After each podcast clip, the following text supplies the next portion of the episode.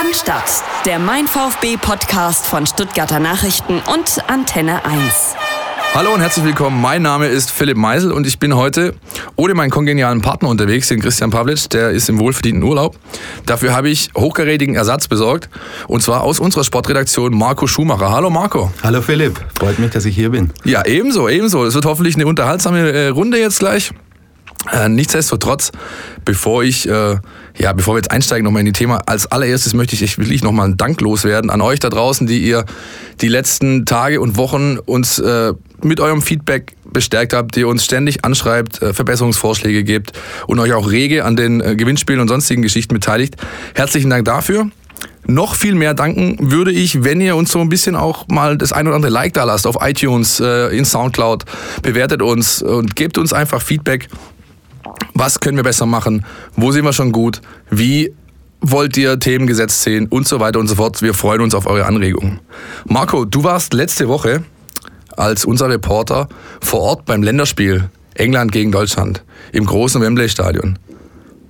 War eine müde Nullnummer oder war es ein bisschen attraktiver, als das Ergebnis das erscheinen lässt? Die erste Halbzeit war in Ordnung. Die war durchaus unterhaltsam. Ja, hat Deutschland munter nach vorne gespielt, Chancen gehabt. In der zweiten Halbzeit wurde es eine zähe Geschichte. Ja, da haben beide nicht mehr viel gemacht. Und am spektakulärsten waren dann eigentlich die Papierflieger, die von wirklich von ganz oben zum Teil bis aufs Spielfeld geflogen sind und auch dann bei den Zuschauern die meiste Aufregung verursacht haben. Weil auf dem Platz selber ist eigentlich nicht mehr so viel passiert.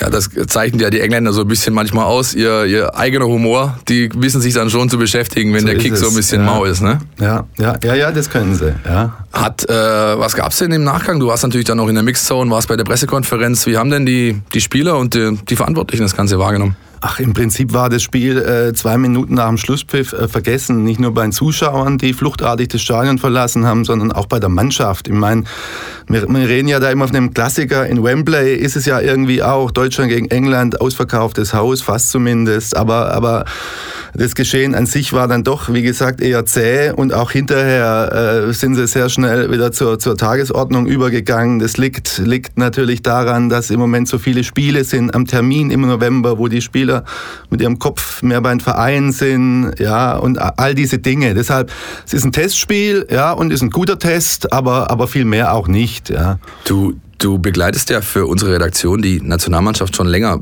Merkst du in solchen Spielen, dass die Spieler auch mal vielleicht ein bisschen, ja, so ich will nicht sagen Standgas fahren, aber schon so ein bisschen Schwung rausnehmen, weil sie sagen, gut, wir kriegen das auch so mit 80 Prozent gewuppt absolut, hier. Absolut, absolut. Gerade Thomas Müller lässt es ja gern ein bisschen durchblicken und kriegt dann meist ein bisschen um die Ohren, wenn er sagt, ein Test, Testspiel ist halt Testspiel. Ja, da, da, da, da nimmt man auch mal ein bisschen Gang raus.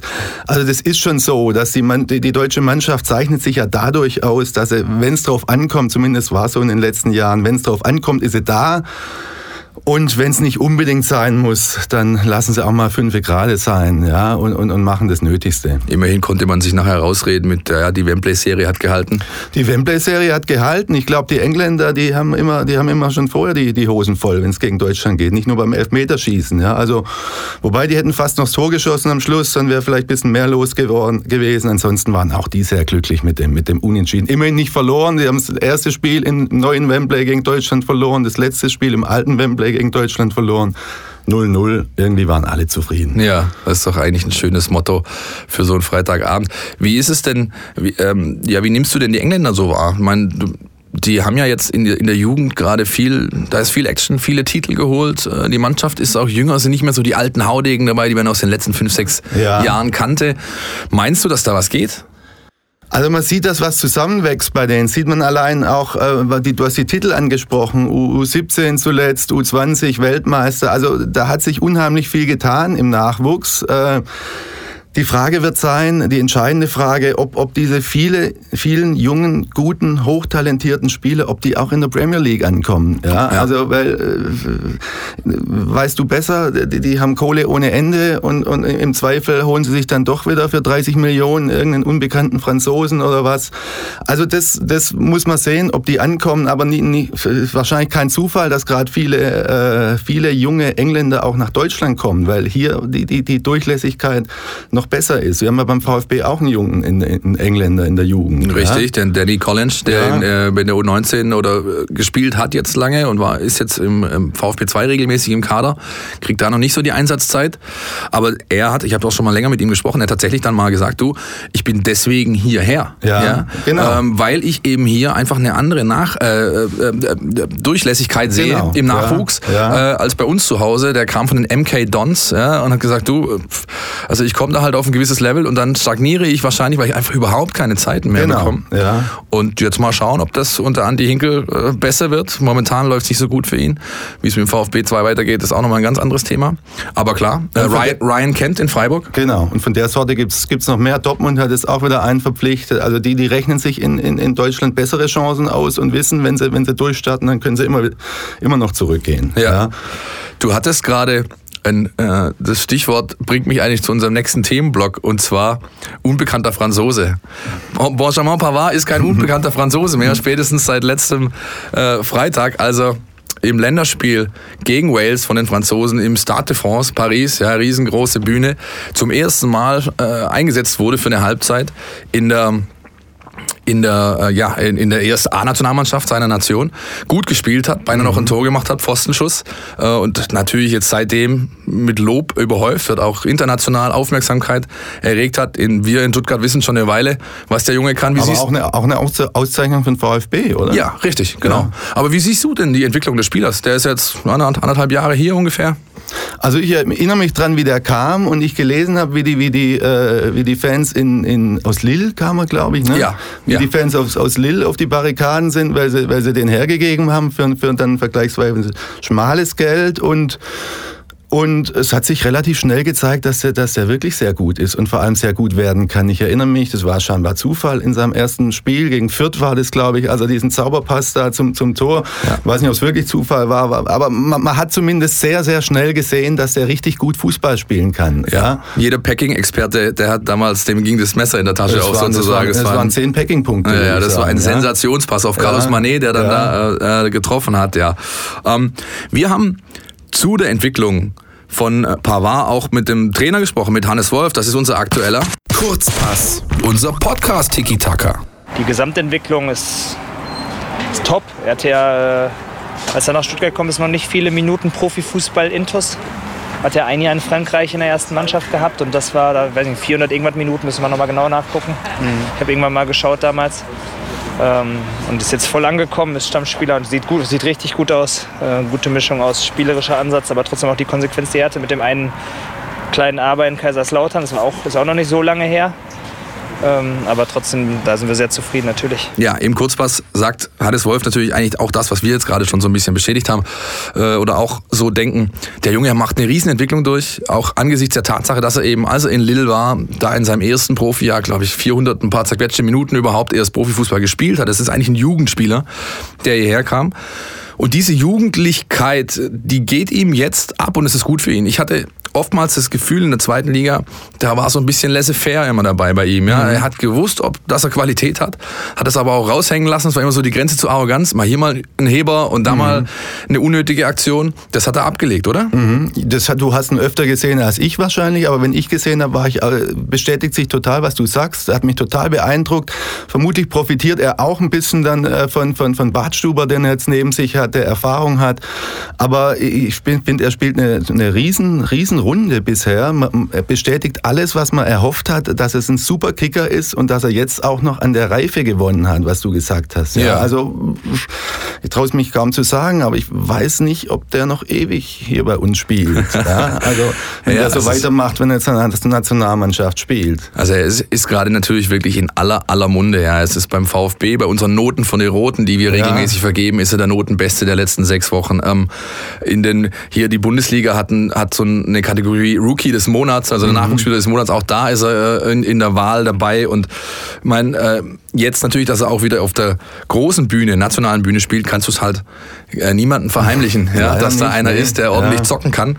Ähm, ja, ich bin oft im Training dabei, sehe da, was die da anstellen, wie die sich aufwärmen, was er für ein für technische Fähigkeiten hat und bin jedes Mal wieder irritiert, äh, weil das, also ein Abwehrspieler, ja, die Abwehrspieler von früher, die, die waren anders. Da er, hat, er, er, hat im Prinzip alles, was, wenn man heute von modernen, modernen Abwehrspieler spricht, dann verkörpert er genau das. Ja, er ist technisch exzellent, er hat ein Kopfballspiel, ein gutes Zweikampfverhalten, eine, eine gute Spieleröffnung.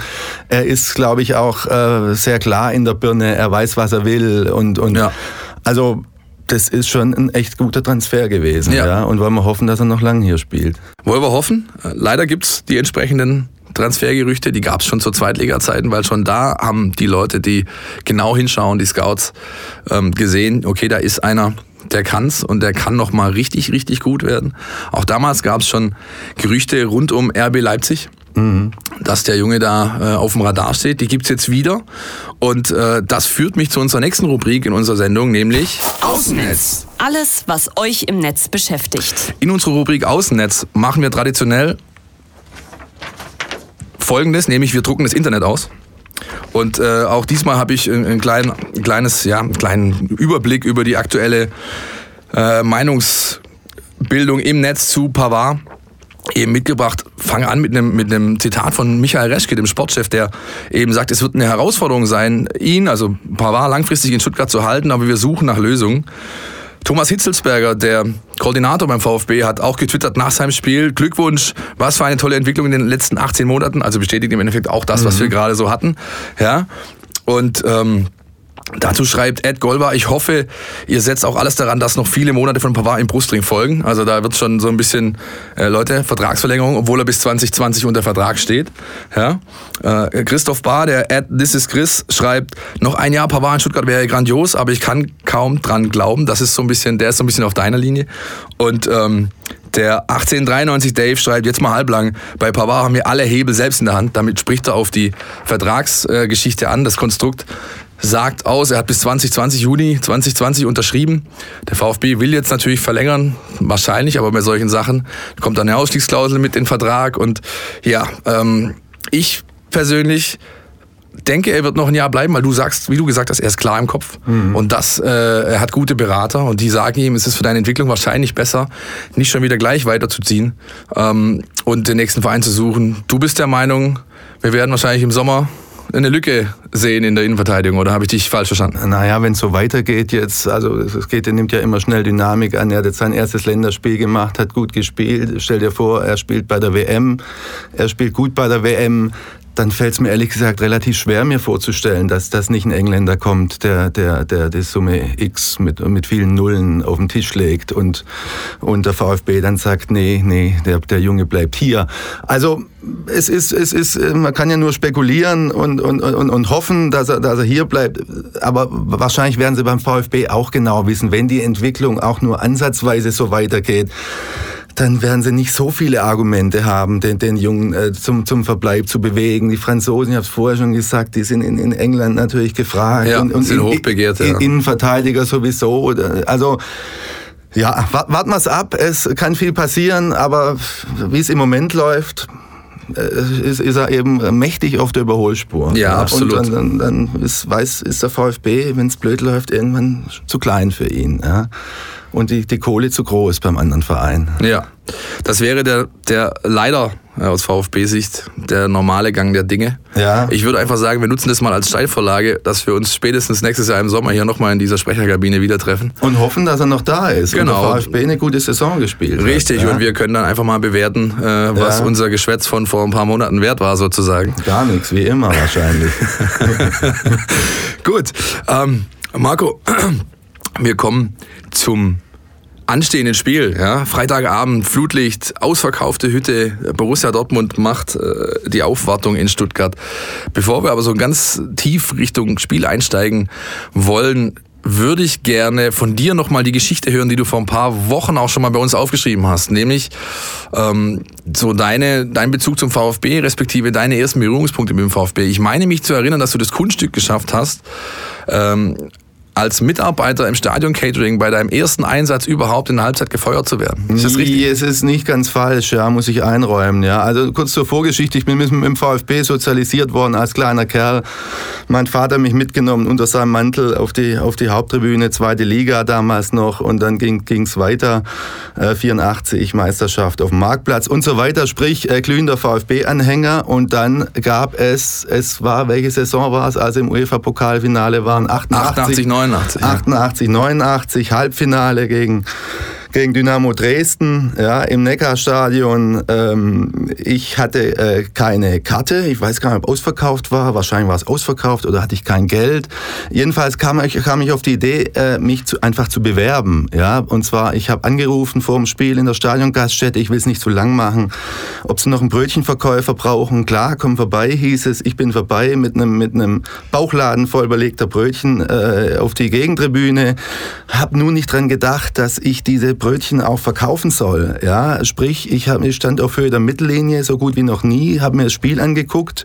Komischerweise waren die Brötchen dann trotzdem irgendwann weg und ich bin in der Halbzeit äh, dann zurückgegangen in die, in die Stadiongastronomie, damals noch direkt da hinterm A-Block, und um den Korb aufzufüllen. Und der entsetzte Chef äh, äh schrie mir zu, was machst du denn hier? Die, die in, der, in der Halbzeit werden die Brötchen verkauft und du bist hier.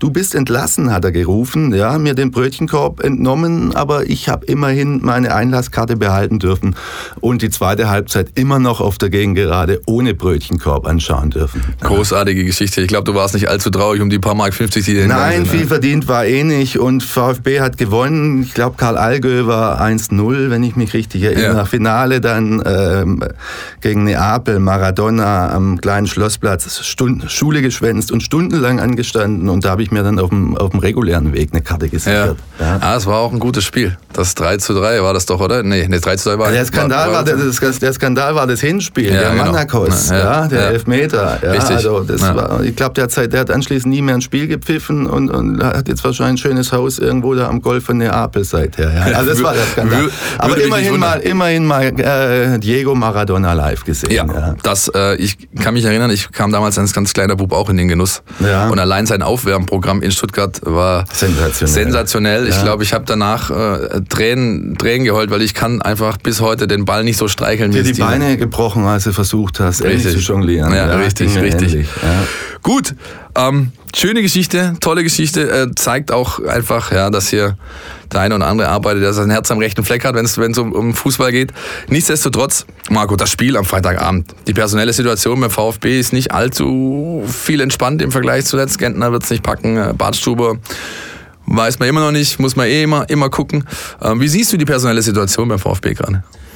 Ach, ich finde trotzdem, dass sie immer noch eine gute Mannschaft haben. Ja, und äh, mir gefallen vor allem die vielen jungen Spieler, die die haben. Also da haben sie auch gute Leute geholt. Der Akolo gefällt mir exzellent. Äh, Don ist leider auch verletzt. Äh, den Pavard haben wir angesprochen. Also egal wie sie, wie, sie, wie sie dann am Ende auflaufen, ich, ich glaube, der VfB hat eine gute Chance äh, zu gewinnen, auch gegen Dortmund. Ja? Also ja. nicht nur wegen Hannes Wolf, der, der, natürlich da eine besondere Geschichte hat. Äh, die Dortmunder haben, kommen mit viel größeren Problemen.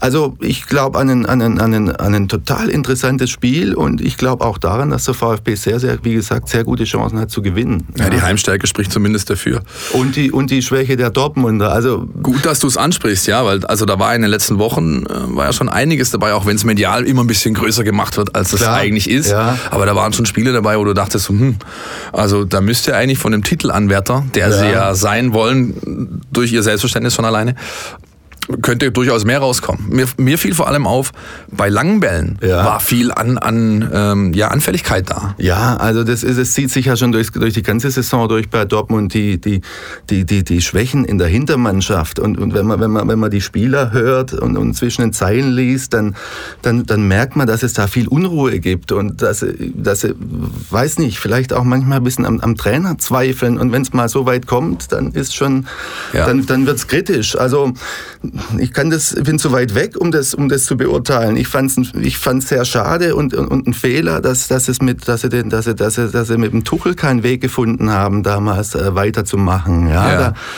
war er sicher selber auch mit dran schuld, aber trotzdem, aber gut, das ist Schnee von gestern. Also die sind in einer ganz gefährlichen Situation gerade und, und, und der Trainer auch. Ja, ich glaube, ja. sie haben sich einfach noch nicht gefunden. Ja. Und also im Gesamtkonstrukt, Mannschaft, Trainer, Ja, ähm, ja. auch die Mannschaft, einzelne Mannschaftsteile. Und ich glaube, da liegt eine große Chance für den VfB Stuttgart, wenn er bereit oder in der Lage ist, genau diese Schwächen auszunutzen und halt mal das, was zum Beispiel in Leipzig, wo es auch gegen eine Spitzentruppe ging, ähm, oder gegen Schalke damals gefehlt hat, wenn sie da diese letzten Prozentpunkte irgendwie. Es waren ja, es waren ja oftmals tatsächlich nur Kleinigkeiten. Richtig. Du sagst richtig, ja. Auch Leipzig hatten sie eigentlich zum guten Moment, war schade, in, in, in, Freib- in, in, in in Schalke gut gespielt, in, gegen, gegen Frankfurt äh, Sieg verschenkt. Also so viel ist es gar nicht. Aber äh, die, die Liga ist eng, wenn es blöd läuft, verlieren sie. Und dann, dann, also es ist ganz arg eng, deshalb, gerade deshalb wäre es unheimlich wichtig, jetzt, äh, jetzt ein Sieg. Ja. Es ist eng, auch das Programm, das der VfB bis zur Winterpause noch vor der Brust hat. Ja. Pokal mal weggelassen. Ja, da kommt noch Leverkusen, da kommt noch Bayern, da geht's noch nach Bremen auswärts und, und, und. Da ist jeder Punkt äh, Gewinn natürlich jetzt Gold wert. Wir werden es erleben, Freitagabend. Äh, wirst du dort sein? Ich werde ehrlich gesagt nicht dort sein. Nee, Ja. nee ich bin beim Konzert gleichzeitig. Ah, stimmt. Ah, ich weiß, dein zweites, dein zweites Fable, die Musik. Ich, ich erinnere mich. Okay. Und das, hat- die Tickets habe ich gekauft, da war das Spiel noch nicht terminiert, sage ich zu meiner, zu meiner Ehrenrettung. Ja, ja, gut.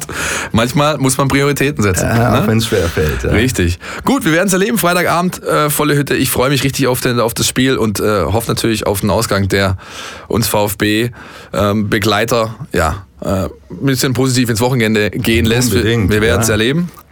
Zum Abschluss aber, ähm, ich hatte letzte Woche ja schon gesagt, da gab es kein Gewinnspiel, keine Fangfrage, wir müssen ein bisschen sparen. Dafür hauen wir diese Woche richtig einen raus und äh, kommen jetzt natürlich zur letzten Rubrik heute. Die Mein VfB Fangfrage. Hier gibt's was zu gewinnen. Unsere Fangfrage diese Woche. Ähm, biete euch oder wir bieten euch ein besonderes Schmankerl. Auch vielen Dank an Krombacher, an, unsere, äh, an den Exklusivsponsor des VfB Stuttgart, der uns da unterstützt.